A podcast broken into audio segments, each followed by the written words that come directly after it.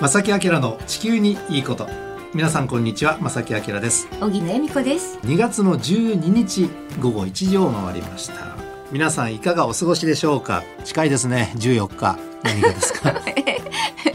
まあバレンタインデバレンーですよタインデーですね。ね今いろいろ話を伺うとね、うん。その自分のためにとかお友達にプレゼントとかあの男女関係なく。はい。でそういう方が多いなっていう印象があるんです。どうですか、ええ。実際いや私たちもね学生の皆さんでもそういうやり取りが多くて、うん。女性まあ大人になってもですね、うん。意外にあのチョコ好きなね女子多いですからね。なんかあのもらっても嬉しいなと私ももうすでにいただいたんですがなるほど。はい、うん。なんかねあの嬉しいですよね。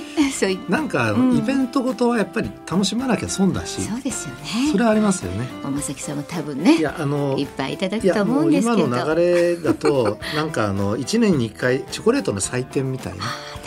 そんなノリでやった方がよっぽどすっきりしていいような気がするんですよね。その中ですごくこう気持ちを込めたのをうんどなたかにお送りするっていうのはそれはもちろんうんずっと残してもらってにいいね。ですよね。どうですか？はい、ちなみにチョコは好きですか？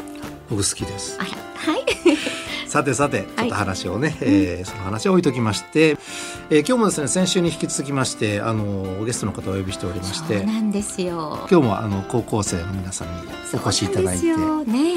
ねいろいろお話をお伺いしたいと思います。はい。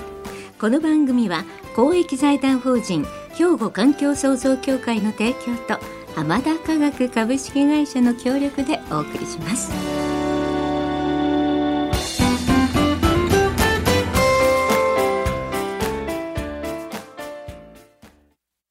兵庫環境創造協会。2050年脱炭素社会の実現に向け兵庫カーボンニュートラルセンターとして環境と調和した未来を目指し脱炭素化への取り組みや自然環境の保全再生など皆様と共に進めています。環境適合型社会の実現を目指して兵庫環境創造協会。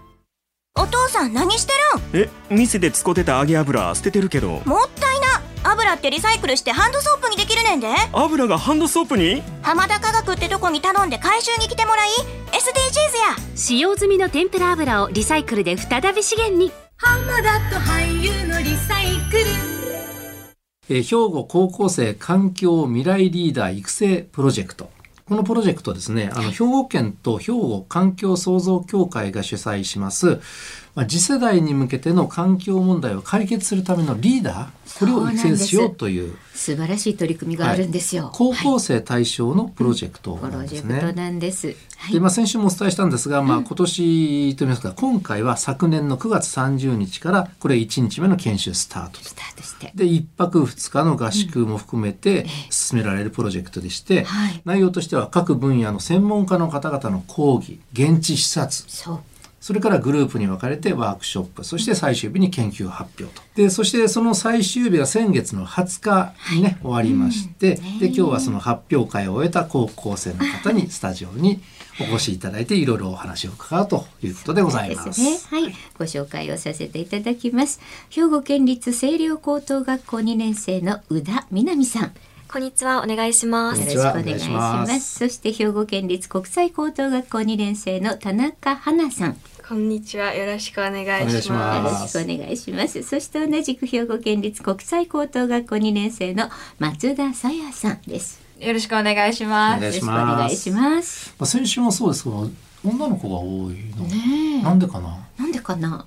なんででしょう？なんか環境意識が高いのかな？いやでもね僕もそんな感覚あるんですよ 男性よりも女性の方がやっぱりね環境活動家もちょっと目立って多いと思うし、あ確かに。なんかあるなと僕はずっと思うんですが、まあね女性の方にねできていただきましたことです。皆さんのこのグループの名前はチームリクイッドというねえ。チームだそうですチーがムです。チーム名。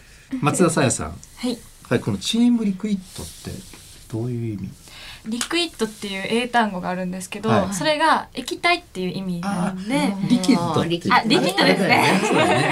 はあります正式には liquid だね。はい、うん。それであの私たちのその研究テーマがえっとその一泊二日の合合宿で、うん。えっと、弓削牧場さんにお邪魔した時に、えっと、消化液について学ぶ機会があったんですよ。うん。でその消化液ができる過程でメタン発酵でうん。その家畜の排泄物とか食品廃棄物からその再生可能エネルギーのメタンを回収するときにどうしても消化液が出てきちゃうんですよ。でその消化液ってちゃんと有効に使ったら、うん。その畑とかに使ったらあの土壌改善とかすごいいい効果があるんですけど、だけどまだそれが知られてなくて、あ無駄になっちゃってるんで復興っていうか、うん。その普及させたくて、うん。であのみんなで集まって研究しました。であのまずちょっとざっくりとねあのなぜこの今回の高校生のプロジェクトに参加ねするようになったのかというお話を伺いたいと思います。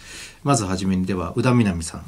もちろんまあ環境のことに興味があったのもあるんですけど、やっぱりこの自分たちで考えて意見を発信していったりとかプレゼンテーションするっていうことをやってみたいなと思ったのでこのプロジェクトに参加しました。うん。ありがとうございます。ます。では、えっ、と田中花さん。私はうん。動物が好きなので、うん。地球温暖化などでどんどん住む場所や環境の変化で困ってる動物たちがいて環境のことをもっと知りたいなと思ってうん参加しました、うん将来はじゃあ獣医さんとか？いや動物保護とかの方に行きたいかあなみたいなまだ全然決まってないですけど、まだ先だもんね。えーそうなんですね。はい、ありがとうございます。ありがとうございます。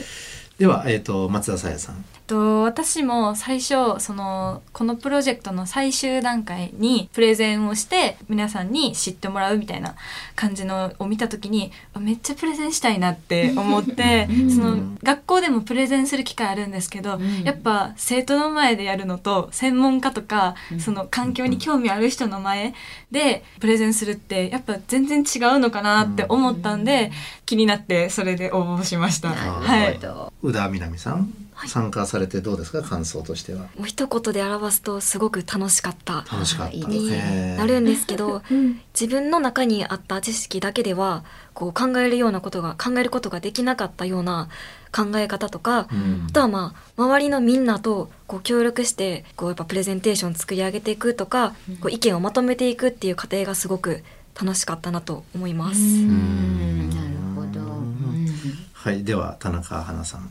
自分の知らないことが意外とたくさんあるんだなと思って、で問題も自分がどんどんち温度が上がってるとかそういう問題よく聞くんですけど、はい。でも実はもっと問題があってあの里山うんとか手入れされてないうんうんところとかいっぱいあって、うん結構もったいないこともいっぱいしてるんだなと思って、ういっんぱい問題があるんだなって 感じるようになったそれをもう。再認識したってすごいいいきっかけになりましたよね。本当に。なるほどなるほど。うんあのー将来はどんどんな仕事に就きたいとかありますか？もうざっくりでもいいから。あじゃあはい松田さん。私はプレゼンがめちゃめちゃ好きなので、大学に進学したいと思ってるんですけど、はいプレゼンとかそのみんなで物事考えてうん解決するためにこういうことしないといけないよねって話し合って解決を作っていくみたいな解決策を作っていくみたいないうのを多分やってるかなってうんめちゃめちゃ思います。ね夢があるしはい、ちょっと期待してます。期待しております。ありがとうございます。宇田みなみさんはどうですか？環境に関する仕事とか、まあ、将来そういう面を考えていく職業とかにつけたらいいなと軽く考えてます。いいんです素敵です。ううんんねあのー最後にこの皆さんにラジオをお聞きの皆さんにねアピールしたいこと今の大人たちに言いたいこと。あ本当だ。はい。それも含めて。でなんかあの予定があるそうです。それも含めてで結構なのでお知らせもねぜひ。あのお一方ずつちょっとお願いしていいですか、田中花さん。ちょっとのことでいいんでプラスチックを洗ってから捨てるとか、うん洗ったらうん。リサイクルできるプラスチックが増え増えるので、うんそういう人たちが増えてったらちょっとずつ変わるのかなみたいな。はいありがとうございます、では松田さやさん。大人の皆さんに言いたいことが、はい。えっと、はい。聞きます。はい。えっと、正直、ちょっと夢がないなと思ってしまって、最近、うん。うん。あのその私たちも生徒会とかで、こういうことしたいんですって言った時にやっぱちょっと面倒くさそうな顔を されてしまうんですよ。うんあこれかみたいなをされるんで、もうちょっと子供の意見に耳を傾けて、いいね面白そうどうやったら現実的になるのかなみたいな感じで聞いてくれたらこっちも、なんていうんですか空想段階で終わらせないように頑張ってひね、うん。意見ひねっていくんで、ん。もうちょっと前のめりになって聞いてほしいなって、とても思います。いや、はい。それはもう反省ですよね。ね。本当ですね。でもあの腐らないでねそれで。はい。もうそうよ。諦めないで。諦めないで。とりあえずここにいる私と荻野さんは ちゃんと聞く耳を持ってま。ますすあります。はい、そういう大人もいるっていうことは知っといてね。一緒に何かしましょう、はい、ありがとうございます。ありがとうございます、ではえっ、と歌南さん。大人の方リスナーの皆さんに言いたいこととしては、はい。もっと未来のことを考えてもいいんじゃないかなとはい。思います、わ、はい。かりました。今のことももちろん大事なんですけど、うん私たちの次の世代またその次の世代が地球で暮らしていくにはやっぱどうしたらいいのかなって考えていかないとこう今のままだともう地球もどんどん終わりに向かっていっちゃうしこう過ごしにくい社会になっていってしまうので、うん。今の私たちが環境問題に歯止めをかけていかないとダメだなと思うので未来のことをもっと一人ずつが考えてほしいなと思います。うん。はい。ありがとうございます。ハイタッチしたい感じですね。本当にね。いやおっしゃる通りですよ本ね。当頑張ります。でもねこのラジオを聴きの皆さん結構意識高い方も多いからすごくあの納得してね聞いていただいてるとは思いますけどリスナーの皆ね。さん嬉しいですね。こうやはい、って言ってもらって、ありがとうございます。ありがとうございます。で、実はこのチームリクイット、うん。このチームさんは、はい。なんかイベントに参加するんだそうですね。そうなんです、ちょっとはい意識高い皆さんですが、脱炭素社会の推進に関する包括連携協定シンポジウムというのがあるんですよね。はい。どのようなものですか？よかったら。カーボンニュートラル2050年のカーボンニュートラルに向けて、うん。その私たちはどうしたらいいのかっていうのを意見交換する会なんですけど、私たちは、えっと、消化液のことについてプレゼンをしに行くんですよ。と3月19日の火曜日、神戸大学で、とやるんですけど、頑張ります。実ね、あの神戸大学の中にね100年記念館ってあるんですけどロックホール。すごく素敵なねホールで、あのよく学会とかもいろんな世界学会もあったりします。いいとこです。ここで発表するそうなんですよまさきさん、うん。ね楽しみ頑張ってください頑張ります。3月の19日。19日です一般の方も入れるのかな？かな？です入れるそうです入れますか？入れそうです。あそうか。定員が会場200名でオンライン200名程度ということで先着順にはなるんですが参加費は無料で事前申し込みが必要にはなります。兵庫県環境政策課温暖化対策班っていうところがございますので、ちょっとホームページをご覧いただいてもいいかもしれませんね。彼女たちが発表をします。そうそう、今日の内容はね、ちょっとしかね、お話しいただいてなかったので、ね詳しくねなかな、かあの、はいお聞きできるかなと思いますので本ね。当にはい、今日はお忙しい中、ありがとうございまありした。がとうございましありがとうございましたた。改めてご紹介したいと思います。兵庫県立清涼高等学校2年生の宇田みなみさん、そして兵庫県立国際高等学校2年生の田中花さんと松田さやさんでした。ありがとうございましたあ。りがとうございまありした。がとうございました。まさきあきらの地球にいいこといつも聞いてますイエーイさてさて後半はですねまたちょっと別の話をねしようと思います、はいまあ地球温暖化の話なんですけどもちょっとね面白い取り組みがありますのでその話少しご紹介したいと思うんですけども。皆さん2023年昨年はですね、はい1891年の統計開始以来、2016年を上回って最も高い値となりました。うん。でね、あの、この世界の年平均気温っていうのは、やっぱりね、年によってすごく変動があるんですね。で、長期的に見ますと、大体ね、100年あたり0.76度の割合で上昇していると言われてるんですね。まあ、それぞれのいろんなところに影響が出てしまっている。でね、近いところの例をちょっと挙げますね。その影響の例です。はい。えーヨーロッパ、先月の気温が異常に上がったんですよ。ギリシャの地中海側の観測点ではなんと最高気温30度を超えたんですって。うわーほらほら怖い。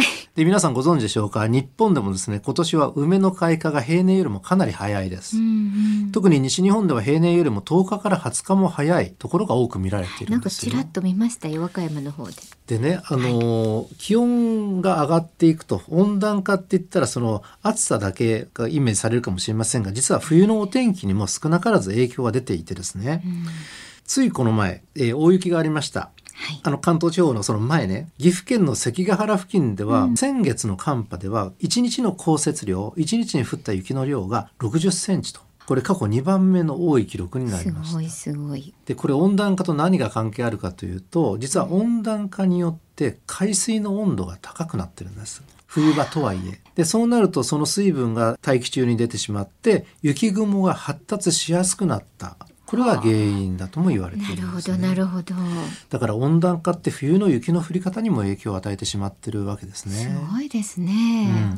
うん。でそんな中なんですが、はい。WFP 国連世界食糧計画が気候変動の影響についてですねこんな試みをしてくれました。全世界の人口はついこの前80億人超えたんですね、うん。その80億人ちょっとプラスこの人口ね世界の人口ですね。はい。今の世界の人口が100人だったら80億人じゃなくて100人だったらその村はどうなっていたかと。どんな状況かと。うん。人口100人のうち85人の人はすでに気候変動の影響を経験しているというこういう例えになります。なるほど。だからほとんどの人はもう85%の人はもう気候変動の影響をね何らか受けてるんですよと経験してるんですよとうん。これは気候変動の影響と言えるんでしょうね。ねあとこんな例えがあります。人口100人のうちはい40人はうん気候変動を非常に受けやすい場所に住んでいる。40%ですよねだからえ。ね。ねでこれ日本でも標高の高いところ低いところ海沿い内陸部、えー山沿い盆地いろんな、えー住んでいるね場所がありますけれども、えーある場所ではもう気候変動の影響を非常に受けてしまってるんですよと。え。ちょっとあのここ数年の暮らしぶりをね振り返ってみてください、割合を見ると大体それが40%くらいだしょう。決して少なくないです少ね。なくないと思いますね、はい。そしてもう一つ。温暖化によって気温が1.5度以上上昇すると100人中7人にあたる漁師や農家の生活が深刻に脅かされます。漁業農業、うん。成り立たなくなって生活できなくなってしまう。これが 100, 100人中も7人ぐらい出てしまいますよ、そして最後にこれはぜひ皆さん知っておいてください。はい。世界の温室効果ガスの排出量の半分は100人中たった8人によるものです。え、ちょっと待ってください。わかります？そう。例えると余計わからなくなっちゃうから。いやいや、あの、よくわかるんですけど、温室効果ガス排出量の半分、世界のそれがたった8人によるものっていうことですか？世界の人口100人だとしたらたった8人が半分は出してるんですよと。二酸化炭素などをね。これはですからもう少し具体的に言うと、はい。あの世界っていろんな国があります。あの、貧しい国もあればね豊かな国もありますが、はい。先進国が、えー温室効果ガスを大量に出している。その中でも富裕層の人たちというのは非常にたくさん温室効果ガス二酸化炭素を出してしまってるんですよ。それがどれぐらい地球に影響を及ぼしてるかっていう知識は持っておいていただきたいし、でそれによってちょっと苦しんでしまっている人たちも世界中のどこかには絶対いるんですよと。うん。いうことはこれは知っておいていただきたいですね。そうですね。はい。なんかそれを感じます。もちろん自分も入れてね、うん。自分ももちろんもちろん出す方ですから、そうですそうです。ええうん。あのそれをみんなで考えていかないといけない、抑える方に。まあ、こうやって、あのまあ人口100人に例えるとってこういうことになる。ええなるほど。でこういうことなのでぜひこれはあの知っておいていただきたいと思います。で本当でこれを見る限りやっぱりすぐに行動を起こさなければいけない大会に入ってるっていうのは、本当ですね。これもわかりますよね。意識しないとダメですね。はい、はいえー今日は WFP 国連世界食糧計画が、えー出した試みについてね少しご紹介させていただきました。兵庫環境創造協会2050年脱炭素社会の実現に向け兵庫カーボンニュートラルセンターとして環境と調和した未来を目指し脱炭素化への取り組みや自然環境の保全再生など皆様と共に進めています。環境適合型社会の実現を目指して兵庫環境創造協会。お父さん何してえ店で使ってた揚げ油捨ててるけど。るんもった油ってリサイクルしてハンドソープにできるねんで。油がハンドソープに？浜田科学ってとこに頼んで回収に来てもらい SDGs や。使用済みの天ぷら油をリサイクルで再び資源に。えーさてここで番組からお知らせがあります。第10期兵庫県地球温暖化防止活動推進委員募集のお知らせです。兵庫県では地域での地球温暖化対策を推進するためのボランティア活動をしていただく兵庫県地球温暖化防止活動推進委員というのを募集しているんですね、はい。地球温暖化防止活動推進委員とは何かと言いますと地球温暖化対策の推進に関する法律に基づいて地球温暖化防止の取り組みを進進める方としてですねまあこれは兵庫県知事が委嘱しているものなんです。で地域に根ざした普及啓発活動また次の世代を担う皆さんにですね環境教育行政と地域住民との架け橋を行っていただきたいという方を募集しているわけなんですがあの熱意と知識を有し実践的なグループ活動に取り組んでいただける方のご応募をぜひぜひお待ちしています。募集の方は2月29日木曜日まで移植期間は令和6年4月1日から令和9年の3月31日までとなっています詳しくは兵庫県のホームページご覧くださいお願いいたします、はい、お願いいたします。皆さん、どしどしね、ご応募お寄せください。ということで、正木明の地球にいいことは今日はこの辺でお別れいたします。ご案内は正木明と、小木野恵美子でしたそれではまた来週。さよならこの番組は公益財団法人兵庫環境創造協会の提供と浜田科学株式会社の協力でお送りしました。